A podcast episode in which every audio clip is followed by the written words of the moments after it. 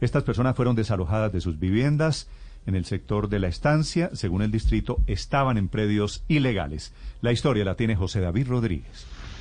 Hola Néstor y oyentes, quinto sector de Sierra Morena, estamos en la parte alta de la localidad de Ciudad Bolívar, una cancha de microfútbol con más de 40 carpas en estos momentos todas alrededor y las personas continúan acá. Llevan varios meses, pero lo grave, dicen ellos, Néstor y oyentes, es que están en plena cuarentena estricta en Ciudad Bolívar y nadie ha venido a censarlos, ni a ayudarlos, ni a entregarles ningún tipo de mercado. Señora Joana, buenos días, bienvenida a Blue Radio. ¿Cuál es la situación de ustedes en estos momentos? Usted me dicen que quieren salir sí o sí, que quieren llegar a un acuerdo. Sí, señor, muy buenos días para todos los oyentes y para ustedes. Sí, nosotros lo que tenemos es la problemática que nosotros queremos salir de acá. La alcaldía en ningún momento ha querido negociar con nosotros. Queremos hacerle entender de que para nosotros no es grato estar viviendo todos en estas campis, que nos, eso fue donados también porque se los donaron a un compañero y él vino y nos los dejó a nosotros.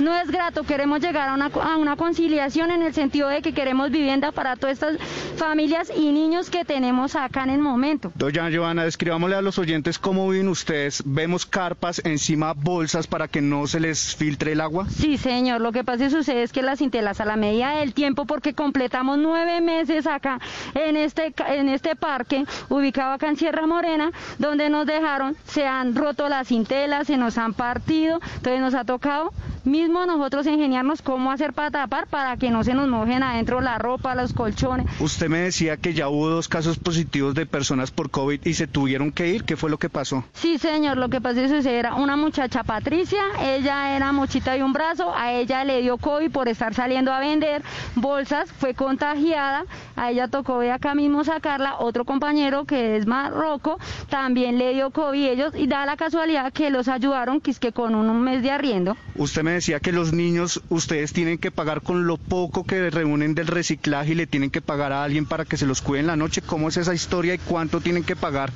Sí, señor. Sucede que aquí hay dos vecinas ubicadas y a nosotros nos toca pagar 10 mil pesos diarios por la equivalente de, por ejemplo, yo tengo tres hijos y tengo que pagar 10 mil pesos diarios para que me los dejen ingresar en la noche a dormir porque estamos en una zona de alto riesgo, sencillamente una zona peligrosa donde se encuentran robos, droga, por lo mismo. Usted me decía que el 24 y el 31 desafortunadamente fue el momento más triste de, lo que lleva en su vida. ¿Qué fue lo que pasó? Sí, señor, estuve esperando que la alcaldía viniera y nos colaborara porque fui, llevé listados, notifiqué a las familias que vivimos acá y esos niños nos tocó por gente privatizada aparte pedir apoyo para poderles brindar una comida porque ellos ni siquiera nos brindaron acá un grano de arroz. Señora Joana, muchísimas gracias por estar en Blue Radio. Néstor, esta es la situación de estas personas. Lamentablemente hemos establecido comunicación con la alcaldía local de Ciudad Bolívar y estamos a la espera de esta respuesta de qué va a pasar con estas personas. Ellos insisten en que quieren negociar